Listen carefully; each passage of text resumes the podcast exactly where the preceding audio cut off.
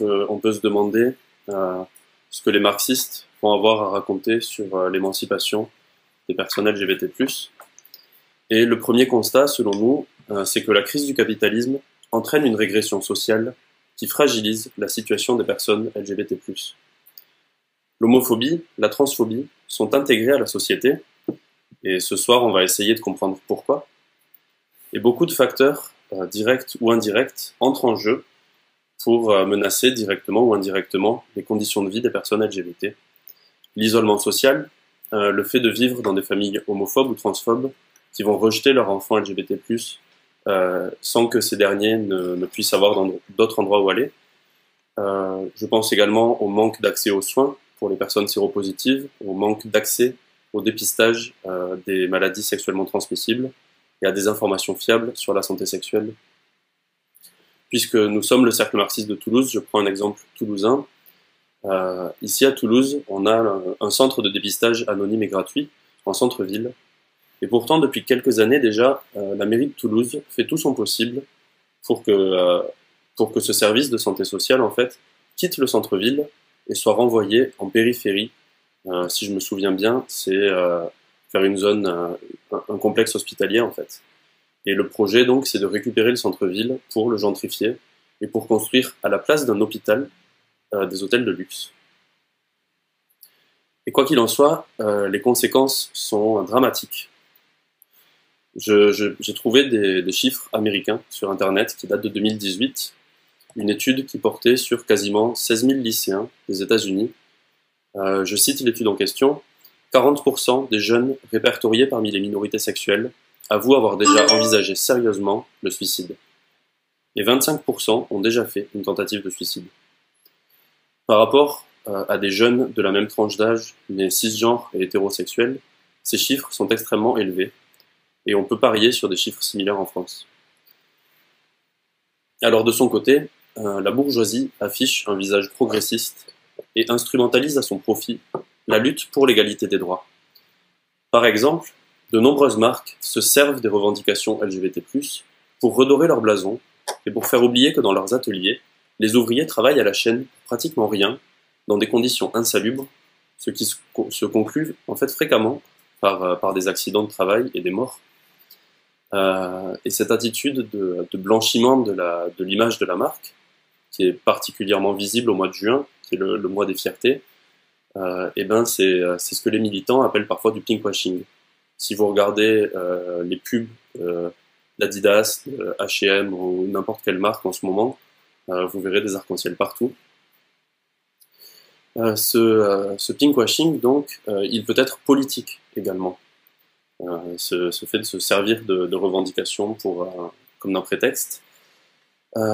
C'est-à-dire que la bourgeoisie peut aussi se servir de son côté des avancées pour les personnes LGBT+, et de leurs revendications, comme d'une caution, un, argument électoral. Par exemple, avec le mariage pour tous en 2013 le gouvernement de François Hollande avait, euh, avait sous la main un sujet qui lui servait d'argument électoral auprès euh, de l'électorat LGBT+, euh, mais aussi il avait en main un, sujet de discorde qui lui a permis de concentrer le débat public pendant peut-être un an autour du projet de loi du mariage pour tous, projet que François Hollande lui-même souhaitait diminuer après son élection au passage. et enfin, bah, il, n'est pas rare euh, de voir des représentants de la bourgeoisie se servir de la lutte contre l'homophobie comme d'un prétexte pour mener des politiques antisociales, des politiques répressives, racistes, liberticides. Euh, je prends un exemple récent. Pendant le mouvement du 5 décembre contre la, contre-réforme des retraites, euh, des agents de la RATP en, en grève, euh, syndicat à la CGT, ont été filmés en train de chanter des slogans homophobes. Euh, et on a pu voir tous les éditorialistes bourgeois qui d'habitude sont les plus ardents défenseurs de la conception traditionnelle de la famille, des valeurs chrétiennes, de la bonne morale à la française, devenir les meilleurs combattants de la lutte contre l'homophobie exiger les pires châtiments pour les syndicalistes concernés. Au cours de la, de la discussion, on pourra peut-être revenir sur, euh, sur cet épisode parce qu'il nécessite une réponse ouvrière, c'est-à-dire une réponse qui vienne des organisations des travailleurs en France et en premier lieu la CGT. Mais en tout cas, ce qui est sûr, avec un événement comme celui-là, c'est que les journalistes et les politiciens de la bourgeoisie étaient vraiment aux anges de pouvoir attaquer des syndicalistes, de pouvoir saper un mouvement de grève, tout en se donnant le beau rôle du défenseur des droits LGBT euh, dans, les, dans les médias qu'ils possèdent. Donc, euh, si on fait le bilan de tout ça, euh, ce qu'on voit, c'est que derrière cette façade progressiste, la bourgeoisie continue de nourrir le terreau dans lequel se développent toutes les discriminations, toutes les oppressions, et les attaques contre les personnes LGBT+, se multiplient. Dans cet exposé, on essaiera d'expliquer les origines de l'homophobie, de la transphobie, la façon dont les marxistes luttent contre ces oppressions, et on essaiera de répondre à la question peut-il exister une société sans discrimination liée à l'identité de genre ou à l'orientation sexuelle, mais aussi sans racisme, sans sexisme? Euh, Pour commencer, peut-être, euh, d'abord quelques, quelques précisions. Je pense que la, la plupart des, des participants le, le savent. L'acronyme LGBT+, désigne les personnes lesbiennes, gays, bisexuelles, transgenres. Euh, J'utilise le terme transgenre d'abord parce qu'il est, euh, c'est celui qui est utilisé par la majorité des militants trans, par les, par les spécialistes aussi de la question, mais aussi parce qu'il met en avant euh, la nature sociale du genre par rapport au sexe biologique. Euh, et le plus désigne là d'autres d'autres identités. C'est par exemple le cas des personnes intersexes. Selon la définition de l'ONU, les personnes intersexes sont nées avec des caractéristiques sexuelles qui ne correspondent pas aux définitions typiques de mâle et de femelle. Euh, L'intersexuation peut se manifester de différentes façons. Dans le cas de personnes naissant avec des caractéristiques d'intersexuation génitale, c'est-à-dire avec des caractéristiques sexuelles visibles, beaucoup de, de chirurgiens pratiquent dès l'enfance ce qu'on appelle la chirurgie de réattribution, c'est-à-dire une opération chirurgicale qui sert à conformer l'enfant à un sexe masculin ou féminin. Euh, ces opérations ne sont pas toujours vitales et euh, elles ont des conséquences physiques ou psychiques euh, dangereuses. Les militants intersexes parlent souvent de mutilation. derrière ce plus aussi, on peut trouver d'autres identités de genre, d'autres types d'orientation sexuelle. et, et ces catégories-là qui, qui, changent en fait selon les, les militants, les, les personnes, la, la, théorie que vous, que vous rencontrez. Euh, ces catégories-là, ben, elles peuvent générer par conséquent des débats entre les militants du mouvement LGBT. Euh, pour nous, le but de cet exposé n'est pas du tout d'entrer dans, dans, ces débats euh, d'experts, si j'ose dire. Euh, et bien sûr, euh, le but de cet exposé n'est certainement pas de les résoudre. nous, ce qu'on se contentera de faire ici, ce sera une introduction à cette question d'un point de vue marxiste, et ensuite on aura une discussion dans lesquels on pourra, on pourra approfondir certains éléments, revenir sur euh, ce qui doit l'être. Euh, la théorie marxiste est une théorie scientifique. Elle s'appuie sur l'étude de la nature, de l'histoire, de l'économie, de toutes les sociétés humaines, dans toutes leurs spécificités. La méthode du marxisme permet de comprendre l'origine des oppressions liées au genre et à la sexualité, et permet donc de comprendre comment y mettre un terme. Les marxistes considèrent que l'oppression que subissent aujourd'hui les homosexuels et les personnes trans n'a pas toujours existé. Euh, c'est notamment Friedrich Engels, le grand camarade de Marx, qui a étudié dans son livre L'origine de la famille, de la propriété privée et de l'État, en 1884, la naissance de ce que les marxistes appellent la société de classe, c'est-à-dire la division de la société entre une classe propriétaire et une classe travailleuse. Par exemple, les esclaves des civilisations antiques face à leurs propriétaires, euh, les serfs au Moyen Âge face au seigneur féodal, le salarié contemporain face à son patron. Euh, mais Engels a aussi étudié le stade antérieur euh, au développement de la société de classe. Et ce stade-là, c'est ce qu'il appelait le communisme primitif. Le communisme primitif, c'est le type de société dans lequel l'espèce humaine a vécu pendant la majorité de son existence, c'est-à-dire des dizaines de milliers d'années avant qu'apparaisse la société de classe.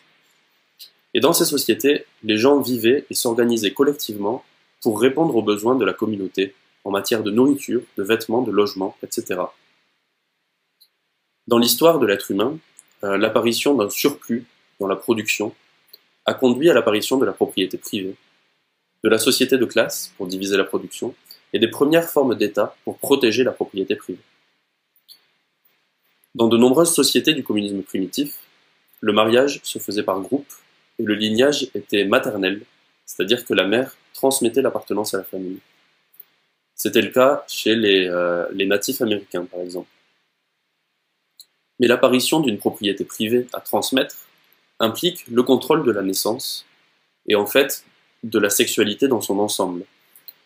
Le mariage de groupe a cédé la place à la monogamie, la propriété privée des moyens de production s'est étendue, et les enfants ont commencé à dessiner leur lignage par le père en opposition à la mère. Cela permettait à l'homme de léguer sa propriété à ses enfants. De nombreux aspects du genre et de l'identité sont créés par la société. Au cours de l'histoire de l'humanité, les différentes sociétés ont défini les rôles de genre et les identités de différentes manières. Dans des sociétés qu'on peut rattacher au communisme primitif, les comportements homosexuels et des rôles de genre très différents de ceux de notre époque étaient acceptés. Euh, toujours chez les natifs américains, par exemple, eh bien, euh, dans ces civilisations-là, ils avaient euh, des chamans qu'on appelait les bardaches et qui étaient considérés comme un troisième sexe qui se travestissait de, de manière rituelle. mais en fait, lorsque deux sociétés entrent en contact, si l'une d'entre elles cherche à dominer l'autre, cette interaction va provoquer des bouleversements dramatiques dans bien des domaines, y compris dans la sexualité. Par exemple, euh, quand les conquistadors espagnols ont colonisé le continent américain, les missionnaires ont condamné toutes les pratiques qui avaient cours. Toutes les pratiques qui déviaient, bien sûr, euh, de la conception qu'avaient euh, les missionnaires de la sexualité. La répression a été terriblement violente. Les, chiens des conquistadors déchiqueter les personnes qui avaient des comportements homosexuels. Et forcément, très rapidement, tout, type de comportement qui ne soit pas hétérosexuel a été dissimulé, a été passé sous silence. Bon, bien sûr, euh, ce soir-là, on ne va pas faire l'histoire de l'homosexualité ou de la transidentité. Euh, c'est un sujet passionnant, mais euh, qu'on ne peut vraiment pas couvrir dans, les limites de cet exposé. Mais par contre, on va voir assez rapidement comment le capitalisme s'est servi de l'homophobie, de la transphobie, pour se développer. Nous, en tant que marxistes, nous prenons pour base d'analyse de la société la façon dont les gens s'organisent pour s'approvisionner en nourriture, en vêtements, pour se loger, pour donner naissance à de nouvelles générations. Euh, tous ces éléments constituent la base économique, ce qu'on appelle l'infrastructure, en termes marxistes. Et cependant, il existe d'autres institutions qui régulent et maintiennent la société. Ça, c'est ce que nous appelons la superstructure. Le capitalisme, comme les autres sociétés de classe, a développé des institutions sociales qui sont conditionnées par l'infrastructure économique. La famille nucléaire, c'est-à-dire le modèle d'un homme, d'une femme et de leurs enfants, fait partie de la superstructure. Les institutions religieuses, qui font respecter la conformité à l'idéologie dominante, défendent elles aussi l'ordre de la classe dirigeante ont consolidé la domination des femmes par les hommes, ainsi qu'un code moral qui limitait la sexualité à la famille nucléaire, hommes et femmes. Euh, et grâce aux institutions de la superstructure, qui définissent les lois, la morale, l'éducation, la classe dirigeante peut continuer de défendre un ordre social et politique qui correspond à ses intérêts en tant que classe. Euh, si on regarde la Révolution française, en fait, la bourgeoisie s'est imposée à ce, moment-là comme classe dirigeante en France, et euh, dans le processus révolutionnaire, ce qu'on appelait à l'époque la sodomie a été décriminalisé.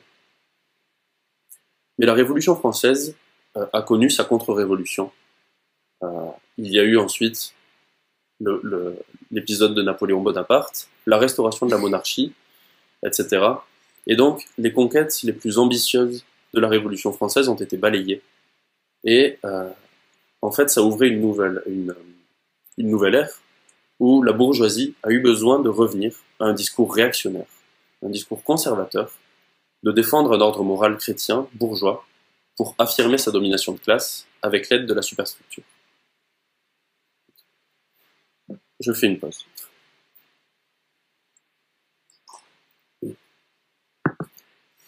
Et pourtant, euh, il y a eu, dans l'histoire du monde, l'exemple d'un pays qui, après sa révolution en 1917, a mis en place des politiques incroyablement progressistes pour les personnes LGBT+. C'est l'Union soviétique des bolcheviks, dans les premières années de la Révolution, euh, sous la direction de dirigeants comme Lénine, comme Trotsky. Après la Révolution d'octobre, le mariage homosexuel était légalisé. Les personnes transgenres étaient autorisées à servir dans l'armée, la discrimination était supprimée de la loi, et changer de genre sur des documents officiels était une simple formalité administrative. En fait, avec la prise du pouvoir par les bolcheviks, par rapport à la situation de l'ancien monde, eh bien tout a changé du jour au lendemain. C'est-à-dire que euh, les vieilles lois du tsarisme ont été complètement abolies en 1922, l'homosexualité a été retirée du nouveau code criminel, le mariage entre personnes euh, de même sexe a été légalisé, mais en fait, les, ces vieilles lois du tsarisme n'ont pas continué d'avoir cours après la Révolution. Dans les faits, elles ont été balancées à la poubelle, brûlées, après la prise du pouvoir par les travailleurs de Russie. Et, euh, ce retard de quelques années, euh, il s'explique par les conditions extrêmes que la Russie a connues après la Révolution, euh, notamment une guerre civile qui a duré cinq ans, ce qui, explique hein, que certains changements législatifs n'eurent lieu qu'en 1922. En 1926, la Révolution a permis aux individus de changer d'identité de genre sur demande sur leur passeport comme sur les autres documents officiels, sans avoir à recourir à la chirurgie ou à des séances de psychologie, ni à satisfaire euh, quelque exigence que ce soit. Le gouvernement finançait la recherche et, euh, cette recherche a commencé à s'interroger au sujet de, l'intersexualité, la question du genre également. Euh, et pour toutes les identités sexuelles, toutes les identités de genre qui étaient marginalisées, qui étaient persécutées dans la Russie des Tsars, l'avenir semblait radieux. Déjà avant la Révolution, les marxistes du monde entier étaient très en avance sur la lutte contre l'oppression des femmes et pour l'égalité des droits pour les homosexuels. Et bien que les bolcheviks n'aient pas eu dès le départ une vision très développée, ni accordé une importance spéciale aux enjeux des personnes LGBT+, il est, euh, il est clair, il est indiscutable qu'ils avaient une position fondamentale d'opposition aux préjugés et aux discriminations. Euh, et euh, c'est le bolchevique Grigory Batkis, qui était directeur de l'Institut d'hygiène sociale, qui résume cette, cette attitude des bolcheviks de la manière suivante. Alors je cite, L'actuelle législation sexuelle en Union soviétique est le produit de la révolution d'octobre. Cette révolution est importante, non seulement en tant que phénomène politique, qui fixe le rôle politique de la classe ouvrière, mais aussi pour les révolutions qui en découlent dans tous les aspects de la vie. La législation soviétique déclare la non-intervention absolue de l'État et de la société dans les relations sexuelles, pourvu qu'elles ne nuisent à personne et n'empiètent sur, les intérêts, sur les intérêts de quiconque. L'homosexualité, la sodomie et diverses autres formes de satisfaction sexuelle présentées dans la législation européenne comme des infractions à la moralité publique, sont traitées par la législation soviétique exactement comme des relations sexuelles soi-disant normales, entre guillemets. Euh, en fait, avec de telles bases, l'Union soviétique aurait sans aucun doute vu naître de florissantes possibilités pour l'humanité, bien au-delà de ce dont on peut même rêver aujourd'hui, si la contre-révolution stalinienne n'avait pas eu lieu. Coupé du reste du monde, isolé dans des conditions d'arriération technique et productive extrêmes, dans un pays ravagé par la guerre impérialiste, la guerre civile et la famine, le pouvoir soviétique luttait pour sa survie. Une bureaucratie contre-révolutionnaire s'est développée au sein de l'État soviétique, du Parti communiste lui-même, comme une maladie sinistre. Et comme la guerre et la famine nécessitaient des mesures drastiques pour la survie du régime, la bureaucratie a pu grossir au sein du parti et se consolider autour de la personne de Staline.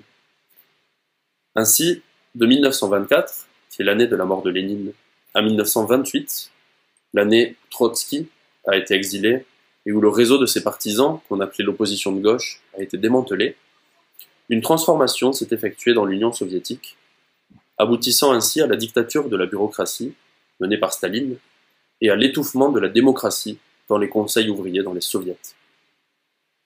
Finalement, la bureaucratie stalinienne détruisit toutes les avancées sociales et politiques de la Révolution, à euh, l'exception de l'économie planifiée, la seule grande conquête de la Révolution que les staliniens ont conservée. Euh, et la euh, planification qui finalement fut détruite, entraînée par la chute du stalinisme sous son propre poids de la bureaucratie et par la désintégration de l'URSS.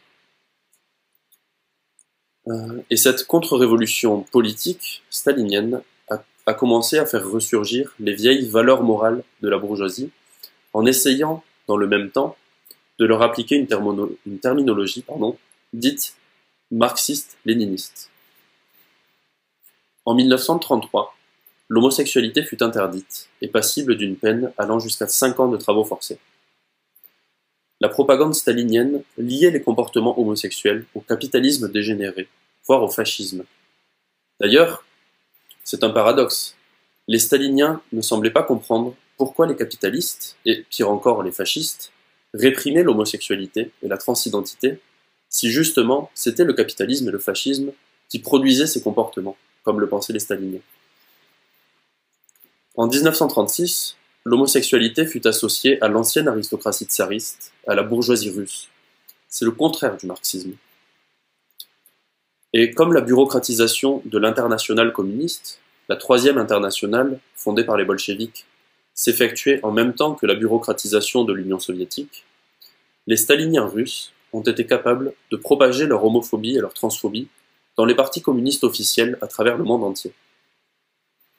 Il y a eu une régression réactionnaire sur ces questions dans tous les partis ce qui a, a d'ailleurs entraîné euh, une résistance de la part de membres ordinaires, de militants de la base de ces partis.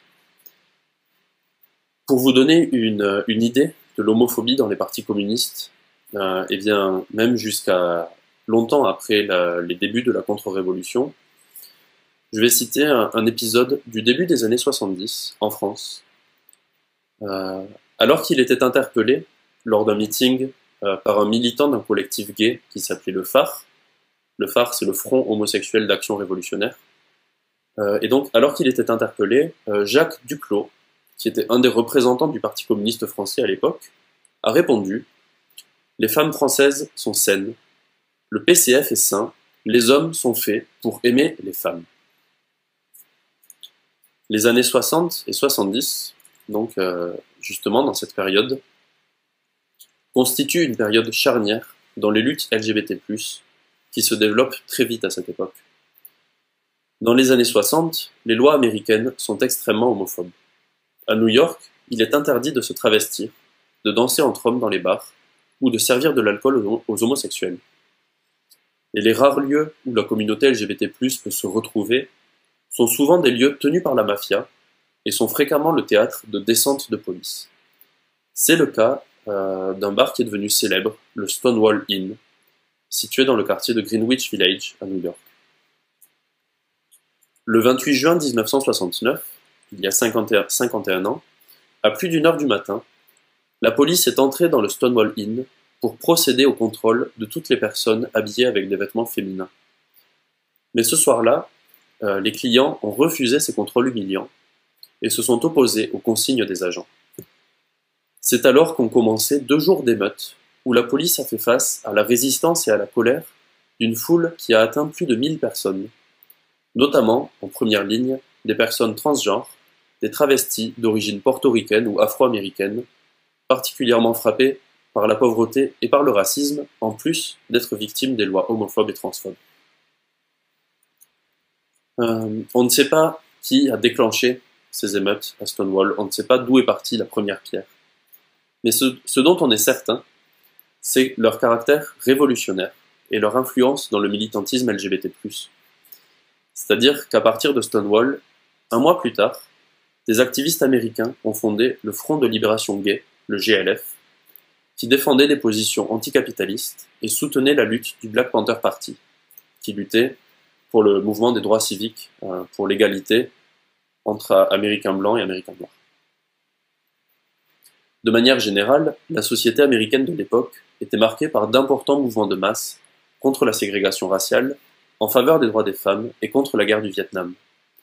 À la fin des années 60, ces mouvements se sont radicalisés, notamment en réaction à la répression qu'ils subissaient. Euh, toutes ces luttes s'inscrivent dans un contexte général qui est le rejet massif du capitalisme et de ses conséquences partout dans le monde. Et le mouvement LGBT+, n'a pas fait exception. Des organisations similaires au GLF ont vu le jour dans plusieurs pays, comme euh, le phare, justement, fondé à Paris en 1971. Alors, si on regarde un peu euh, le programme, la stratégie de ces organisations, on peut les trouver très confus et, euh, et tout à fait les critiquer. Mais ce qu'il faut avoir en tête, c'est que ces militants mettaient en évidence la dimension révolutionnaire des luttes LGBT+. Je remarque une pause.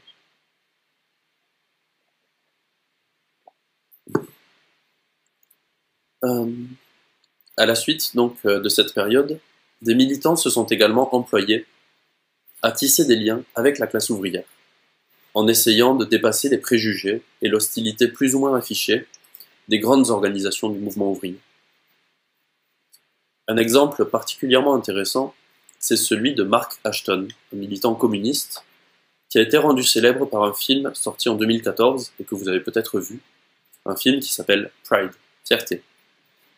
Euh, Mark Ashton, lors de la Marche des Fiertés de Londres en 1984, a lancé une caisse de grève au profit des mineurs britanniques, qui étaient alors engagés dans une lutte massive contre la fermeture de mines à travers le pays, ce qui signifiait pour eux bien sûr le chômage et la misère. Euh, euh, ce projet de restructuration des mines, c'était une initiative du gouvernement de Margaret Thatcher, évidemment et le but était la désindustrialisation massive du pays. Euh, Ashton, Mark Ashton, militant communiste, a insisté sur la nécessité d'un combat commun contre le gouvernement Thatcher, qui attaquait les mineurs et la population LGBT, et contre le capitalisme dans son ensemble. Avec un de ses amis, Mike Jackson, euh, Mark Ashton a lancé euh, une caisse de grève donc au profit des mineurs, puis participer à la fondation d'un groupe de soutien aux mineurs et au principal syndicat des mineurs, qui s'appelle le NUM. Euh, et le groupe, fondé par Mark Ashton, euh, est connu sous le nom de LGSM, Lesbians and Gay Support the Minors. Les lesbiennes et les gays soutiennent les mineurs. À travers le Royaume-Uni s'est développée une forte mobilisation des gays et des lesbiennes en soutien aux mineurs en grève, de nombreuses visites ont eu lieu dans des villes minières de la part de ces collectifs, malgré donc euh, les préjugés homophobes de certains mineurs, de certains dirigeants syndicaux. Aux yeux de Mark Ashton, les capitalistes britanniques, à travers le gouvernement Thatcher, avaient un intérêt direct à mener des politiques contre les services publics, contre les travailleurs, mais aussi contre les personnes LGBT+, les femmes, les personnes de couleur, à mener une politique qui leur était directement hostile, et à entretenir le racisme, le sexisme, l'homophobie, pour diviser la classe ouvrière, pour l'empêcher de s'organiser comme une force unie. Et face à cet ennemi commun, le capitalisme, Mark Ashton souhaitait répondre par un front commun, ressouder la classe ouvrière au-delà de ces divisions artificielles. Et c'était là le sens de la démarche euh, des collectifs LGSM. Le mépris des dirigeants capitalistes britanniques pour la communauté LGBT+, était particulièrement sensible à cette époque. Euh, il faut se rappeler donc, on est au milieu des années 80 et les pouvoirs publics sont absolument incapables de faire face au VIH qui se développe à toute vitesse.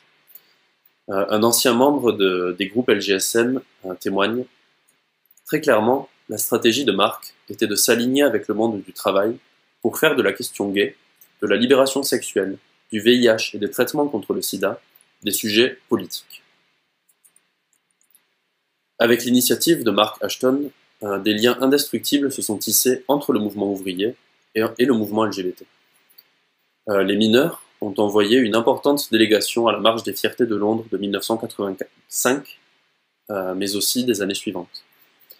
La même année, 1985, à la conférence de Bournemouth du Parti travailliste, le principal parti de gauche au Royaume-Uni, une résolution engageant le parti à soutenir l'égalité des droits, euh, pardon, à soutenir l'égalité des droits des gays et lesbiennes a été votée pour la première fois grâce à un vote de soutien massif venant justement du NUM, le principal syndicat des mineurs. Euh, et les syndicats britanniques, de leur côté, ont ajouté à leur programme la défense des droits LGBT+. Enfin, euh, les groupes de mineurs ont été parmi les alliés les plus virulents de la communauté LGBT+, dans la campagne de 1988 contre ce qui s'appelait la section 28. La section 28, c'était un amendement qui prescrivait que l'autorité locale ne devait pas promouvoir intentionnellement l'homosexualité ou publier de documents dans l'intention de promouvoir l'homosexualité, ou promouvoir l'enseignement dans aucune école publique de l'acceptabilité de l'homosexualité en tant que prétendue relation familiale. Euh, je cite donc le, texte de l'amendement, dont le but était de, euh, de présenter l'homosexualité comme quelque chose d'anormal, de tabou, de malsain et de pas très britannique finalement. Euh, et en fait, aujourd'hui, en ce moment même, le gouvernement britannique s'en prend aux personnes transgenres. Il y a quelques jours, un document interne a fuité il révèle, plusieurs attaques contre les droits des personnes trans, euh, en proposant des mesures très restrictives concernant le changement d'état civil, l'accès à certains traitements hormonaux, la fin de l'accès des femmes trans à des espaces d'accueil pour les femmes victimes de violences ou sans logement. C'est-à-dire qu'au lieu de protéger les femmes trans, qui sont encore plus exposées à ces violences, à être sans logement et à de nombreux autres problèmes qui nécessitent une prise en charge sérieuse, le gouvernement britannique a décidé d'exciter les réactionnaires du pays avec ce genre de mesures, qui vont de pair avec des politiques d'austérité qui détruisent entre autres les services publics d'accueil et de prise en charge des femmes, qu'elles soient cisgenres ou transgenres. Euh, le Royaume-Uni d'ailleurs euh, n'est pas le seul pays à se servir de la crise du Covid comme d'un argument contre les personnes euh, LGBT+. Dans les, dans les derniers mois, aux États-Unis, euh, certains États ont essayé de faire passer des lois pour permettre au personnel médical de refuser de soigner les personnes trans. En Hongrie, le Parlement fait tout son possible pour purement et simplement nier toute reconnaissance légale des personnes transgenres. Euh, toutes, ces, attaques s'inscrivent dans le cadre de la crise du capitalisme à l'échelle mondiale. C'est justement, euh, on, peut le voir dans l'histoire du XXe siècle, c'est justement dans les moments où euh, les, capitalistes sont les plus menacés, où leurs intérêts, leurs profits sont les plus menacés, que la propagande devient de plus en plus réactionnaire, que les pires raccourcis sont construits, euh, et que les, euh, les, populations les plus minorisées, les plus attaquées d'ordinaire, bah, sont mises sur le devant de la scène comme des boucs émissaires. Tout ça donc s'inscrit dans un contexte de crise mondiale. Et ces mesures au Royaume-Uni, elles sont comparables à la section 28 dont, je parlais précédemment. Et nous, nos, camarades britanniques de la tendance marxiste internationale, euh, Socialist Appeal, défendent aujourd'hui les mêmes méthodes, les mêmes mots d'ordre pour défendre les personnes trans, qui ont conduit euh, les, les, mêmes mots d'ordre, les mêmes méthodes qui ont conduit les organisations de la classe ouvrière britannique en 1988 à lutter aux côtés des militants LGBT+, contre la section 28. C'est bien clair que pour nous qu'une attaque contre un est une attaque contre chacun d'entre nous. Et en fait, seule la classe ouvrière organisée peut faire reculer le gouvernement sur ces attaques transphobes. Pas une ampoule ne brille, pas une roue ne tourne sans l'aimable permission des travailleurs. C'est là que réside la force de la classe ouvrière. Donc pour, euh, terminer euh, cet exposé en quelques mots, je dirais que on accuse souvent les marxistes d'être exclusivement intéressés par les conditions économiques et de se concentrer seulement sur les classes et sur la lutte des classes, sans euh, s'intéresser aux questions de racisme, de genre et de sexualité. On tombe même parfois sur certains militants qui se disent marxistes et qui pensent que les marxistes ne doivent s'intéresser qu'à la lutte des classes et pas aux autres, euh, et pas aux autres questions qui traversent pourtant la classe ouvrière. En tout cas, euh, pour un préjugé comme pour l'autre, rien ne peut être plus éloigné de la vérité. Les marxistes dénoncent toutes les oppressions, toutes les injustices que le capitalisme provoque. Tous les fléaux du capitalisme, que ce soit l'oppression des femmes, les désastres environnementaux, l'oppression aussi des peuples, des petites nations, tout ça nous remplit de colère contre le système. Et ce que les marxistes, expliquent, c'est que de tels problèmes n'existent pas de manière isolée.